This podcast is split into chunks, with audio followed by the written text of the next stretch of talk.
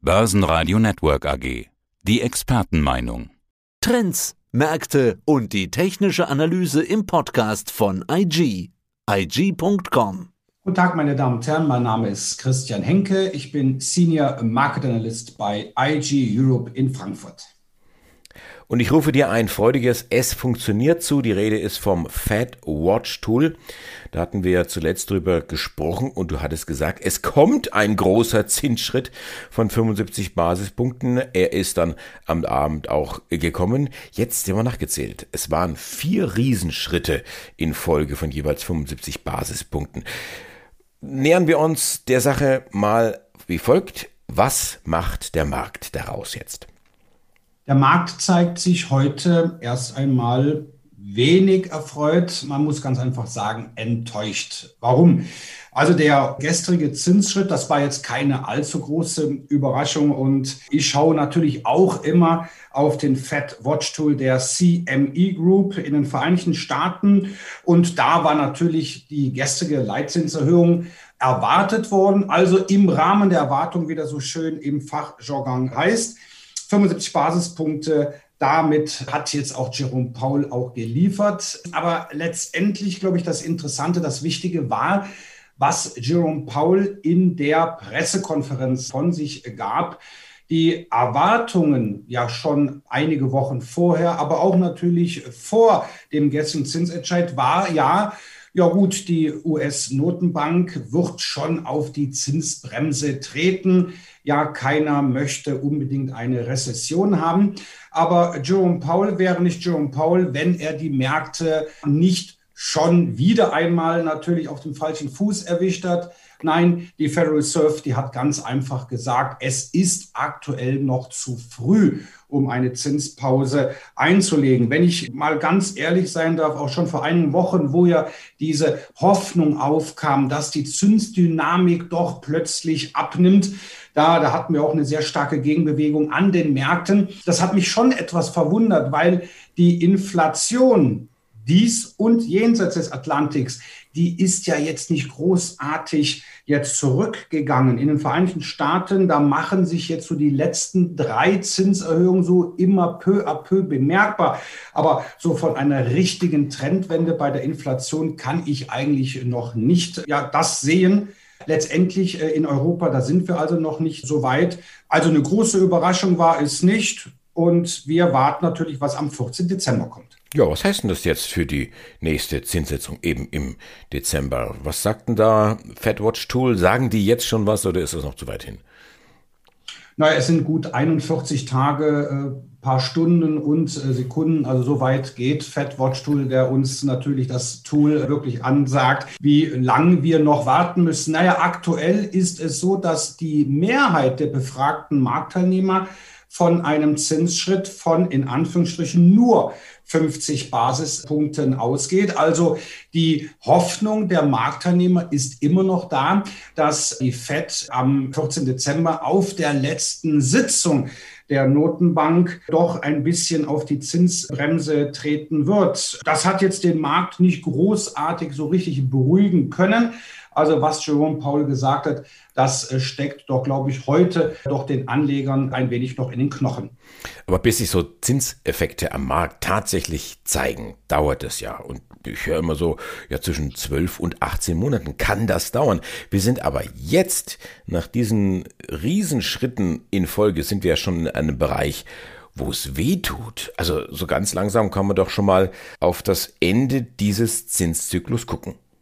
Naja, die Börse, da hast du natürlich recht, die Börse nimmt natürlich einiges vorweg. Ne? Also die Finanzmärkte gehen immer schon so ein bisschen, man sagt ja immer so sechs Monate im Voraus, nehmen sie schon mal die Trendwenden mit. Aber letztendlich äh, glaube ich, dass eine Trendwende an den Aktienmärkten erst so richtig stattfindet, wenn wir auch wirklich nicht nur gefühlt, sondern auch tatsächlich eine Trendwende bei der Inflation sehen.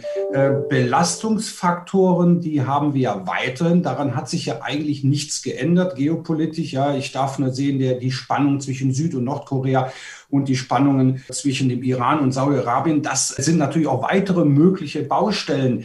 Letztendlich, was wir jetzt aktuell sehen, ist jetzt noch nicht mal, dass die Finanzmärkte jetzt die aktuelle Zinspolitik eingepreist haben. Das, was wir aktuell sehen, ist halt die klassische Herbstrallye, die Anfang Oktober ein wenig zögerlich, muss man sagen, begonnen hat, aber doch zuletzt wieder an Fahrt aufgenommen hat.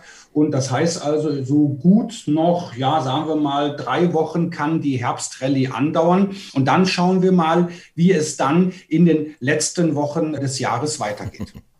Schreiben wir gleich drüber. Aber ich wollte noch kurz bei diesem Thema Zins, Zinserhöhung, Zyklus und so weiter bleiben. Das Thema ist ja, die Notenbanken wollen ja eine weiche Landung, dieses Soft Landing. Aber ich will es mal so ketzerisch formulieren. Wer eine Soft Landing predigt, kann trotzdem hart auf die Schnauze fallen.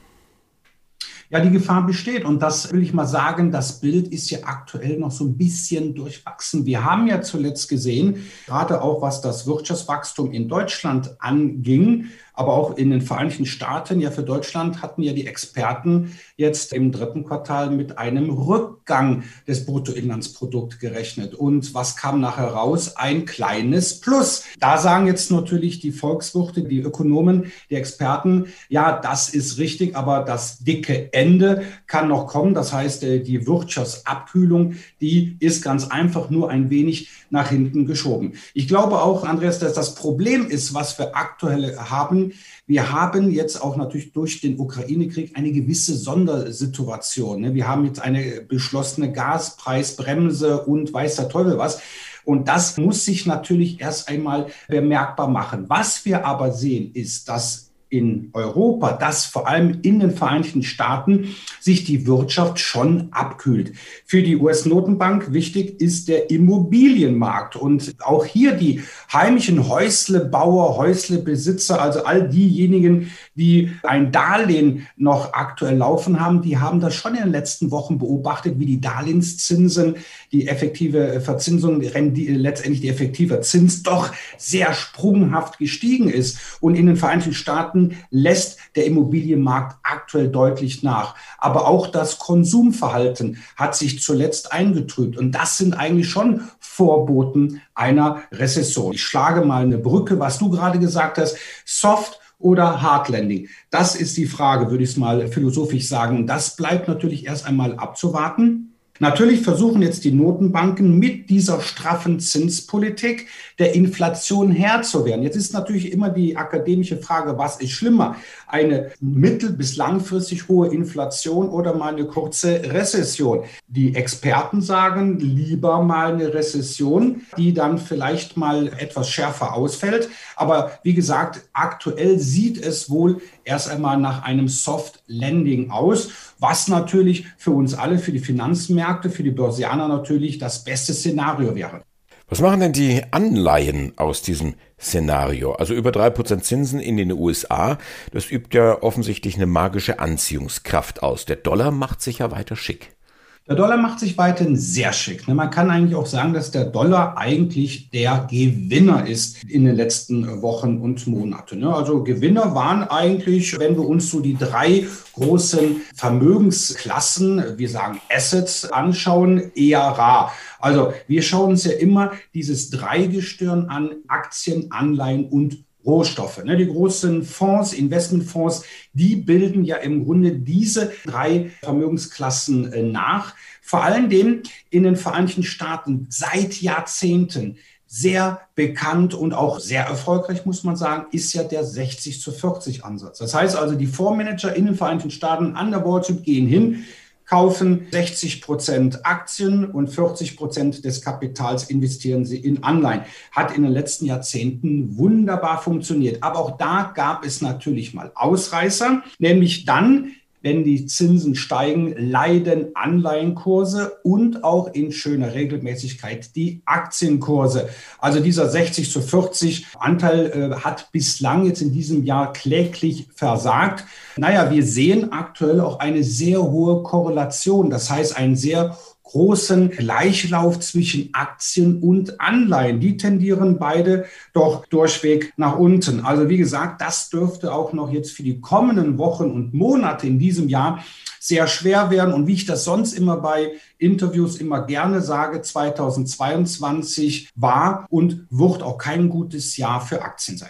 Ja, komm, jetzt haben wir ja noch die Herbstrallye, du sagst, die läuft noch ein paar Tage und dann steht ja das Jahresende vor der Tür. Da haben wir doch dann mit schöner Regelmäßigkeit die Weihnachtsrallye.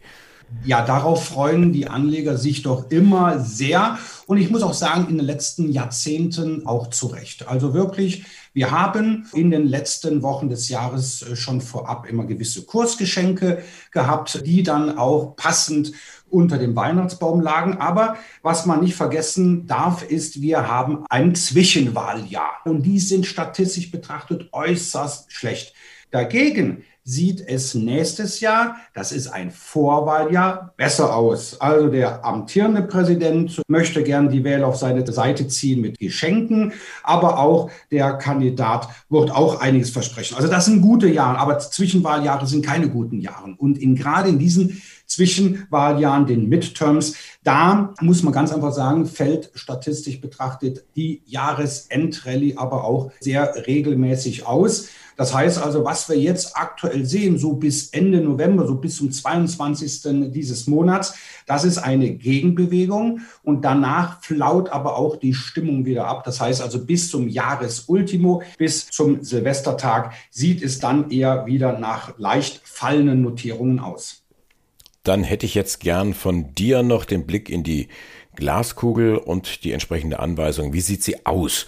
die ideale Asset Allocation 2023?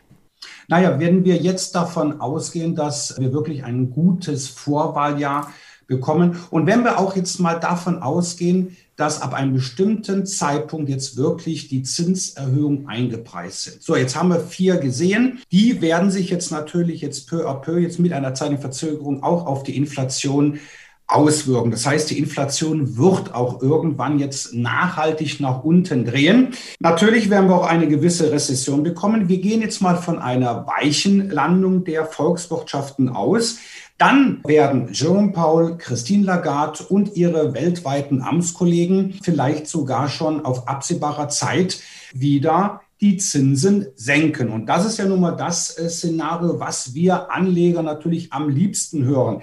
Das heißt also, wir werden jetzt keine langfristige Zinserhöhungen oder langfristigen Zinserhöhungszyklus sehen. Nein, die Inflation, die gilt es in die Knie zu zwingen. Schaffen die Notenbanken es, dann kann ich mir sehr gut vorstellen, dann werden wir auf absehbarer Zeit wieder sinkende Zinsen sehen. Und das wäre natürlich dann gut für die zwei zuletzt arg gebeutelten Assetklassen. Das wären Aktien und Anleihen. Und wenn man sich das mal so die letzten Jahrzehnte anschaut, da gab es äh, relativ nur kurze Zeiträume, wo Rohstoffe outperformt haben. Aber das Hauptpaar an den Finanzmärkten. Das, ist, das sind ganz einfach die Aktien und Anleihen, die dann schon immer regelmäßig auch in die gleiche Richtung marschieren. Jetzt aktuell nach unten. Aber wenn sich die Zinssituation wieder verbessert, dann könnten wieder beide Assetklassen gen Norden marschieren. Ganz herzlichen Dank, Christian Henke, Kapitalmarktanalyst von IG. Sehr gerne. Soweit der Podcast von IG. Analysen, die Märkte, Charts und Webinare unter IG.com. Börsenradio Network AG. Das Börsenradio für Broker.